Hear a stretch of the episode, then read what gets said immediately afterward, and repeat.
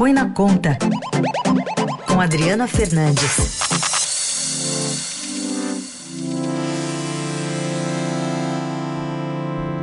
Tudo bem, Adri? Bom dia. Olá, Carol. Olá, Raíssen. Tudo bem? Bom dia. Adri, ontem a gente ouviu algum trechinho, né, de uma fala num evento virtual do ministro da Economia Paulo Guedes. É, ele admitiu que não, não tem ido tão bem em algumas áreas, né, não tem avançado como gostaria em algumas áreas dentro é, do ministério. Também falou sobre auxílio emergencial e, como você já disse, isso está na mesa, apesar de não estar tá explícito na fala do ministro Guedes. É muita pressão sobre ele?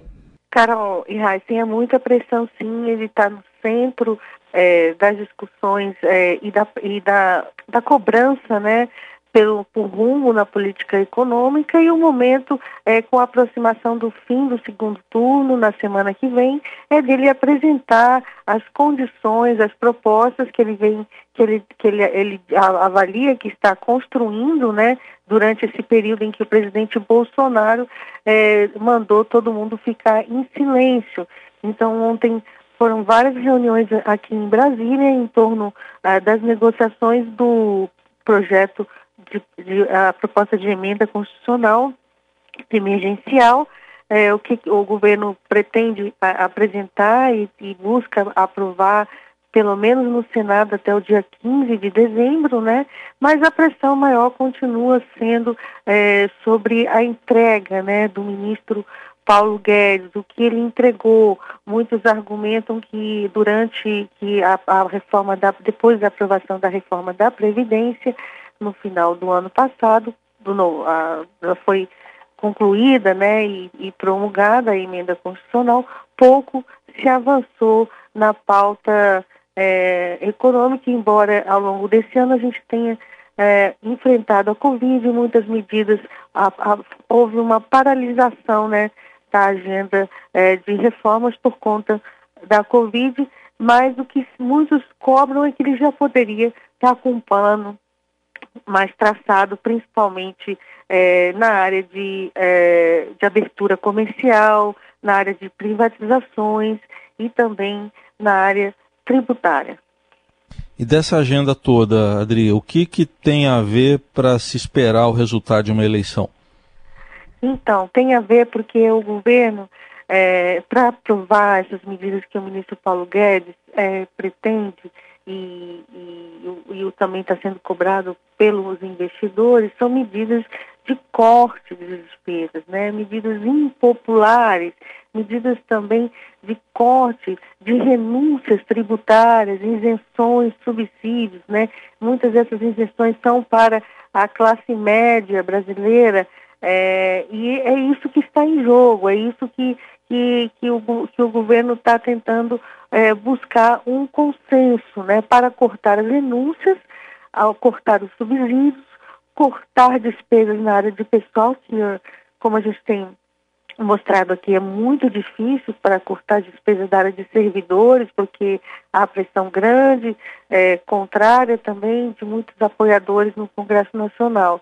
Então, é muita é, decisão que tem pela frente e pouco tempo, porque o Congresso, as votações é, estão previstas até dia 20 de, de dezembro e não há também ainda sinalizações, sinalizações sobre a peça orçamentária, o orçamento, como será o orçamento em 2021. É por isso que sobe o tom das críticas ao ministro Paulo Guedes. Uh, sobre o orçamento, eh, agora, assim, semana que vem, pós-segundo turno, já tem alguma coisa na pauta? Não, não tem, não tem na pauta que o governo ele está nesses primeiros dias depois das eleições é buscar uma aprovação do, do projeto de autonomia do Banco Central na Câmara dos, dos Deputados. Ele já foi aprovado no Senado, falta uma votação no Congresso da Câmara, o projeto também de lei de falências que está previsto para a pauta de hoje do Senado, né? E, se uh, possível, avançar também no chamado marco regulatório do, da, do gás, a lei do gás, né? Que é o que o ministro tem reforçado para trazer maior competição e dessa forma reduzir, né, o preço do gás, da energia do Brasil. É, mas assim, é, o resto da, das, das, das outras pautas ainda estão dependendo muito dessas conversas que ocorrem ao longo dessa semana para fechar um, um, acordo né, em torno do, um, pelo menos um consenso mínimo para colocar em votação o, o, relatório do senador Márcio Vittar, que é o relator da PEC emergencial. Uhum. É. Ô, Adri, só uma coisa que eu. Uh, lá naquela reunião do G20 teve um alerta do FMI também, né? Sobre questões fiscais, mas sobre também não abandonar aí aquela política de estímulos, né? Principalmente por causa da pandemia. Uh, enfim, isso é mais pressão também para cima do Brasil. Mais pressão porque o FMI, o Fundo Monetário Internacional, que sempre teve aquela marca, a marca né, de cobrar ajuste fiscal, ele, nessa pandemia, é, a diretora-geral e a economista-chefe do fundo tem recomendado prudência na retirada dos estímulos fiscais que foram dados na pandemia.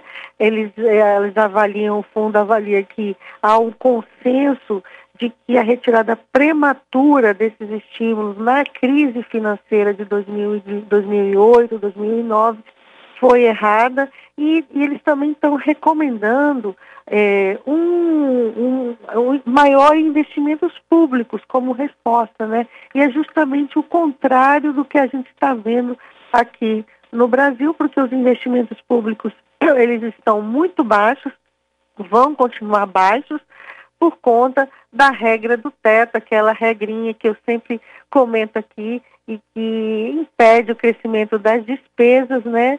E acima da inflação, como as despesas obrigatórias, né? Elas crescem, né?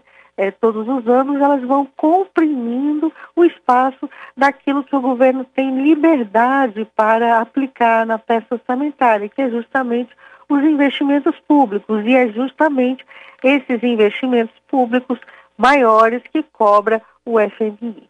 Então, é, um, é uma sinuca de bico.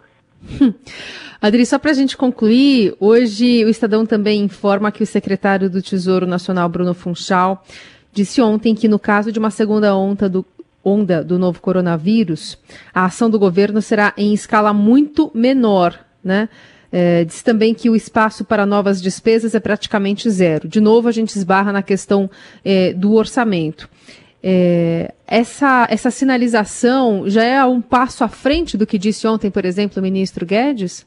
É, é um passo importante porque é o reconhecimento de uma realidade, né? Está batendo na porta do Brasil. A gente viu ah, ontem dados mostrando o aumento do contágio da doença aqui é, no, no país, né? Isso mostra que ela, é, com o aumento do contágio, ela tende a, a avançar. E, é claro, o que o, ao fim do auxílio emergencial, no dia 31 de dezembro, ele acaba, o governo não construiu é, soluções, até pelo menos não mostrou e não conseguiu avançar no Congresso, preferiu parar nas eleições para reforçar o programa social do governo, seja com um novo nome ou mesmo permanecendo com Bolsa Família. A realidade é que a partir do dia 1 de janeiro de 2021, aquelas pessoas, a população que estava assistida por, com recursos do auxílio, uma grande parte, né, passarão a perder esse auxílio que tem sido também, é importante é, é, colocar aqui, um, é, tem sido um impulsor do crescimento da economia brasileira, né? Porque as pessoas que receberam auxílio é, foram consumir, né? E, e, de alguma forma sustentaram, impediram que a queda, a recessão em 2020 fosse maior. Então, o ministro e a equipe econômica não querem a prorrogação do auxílio, mas há dois fatores empurrando essa prorrogação. O primeiro é a falta de solução para o fim do auxílio e reforço no programa de renda mínima. E por último, e segundo, a segunda razão é que a pandemia não acabou, ela não termina no dia 31 de dezembro. Adriana Fernandes, obrigada pela conversa de hoje. Até sexta. Até sexta.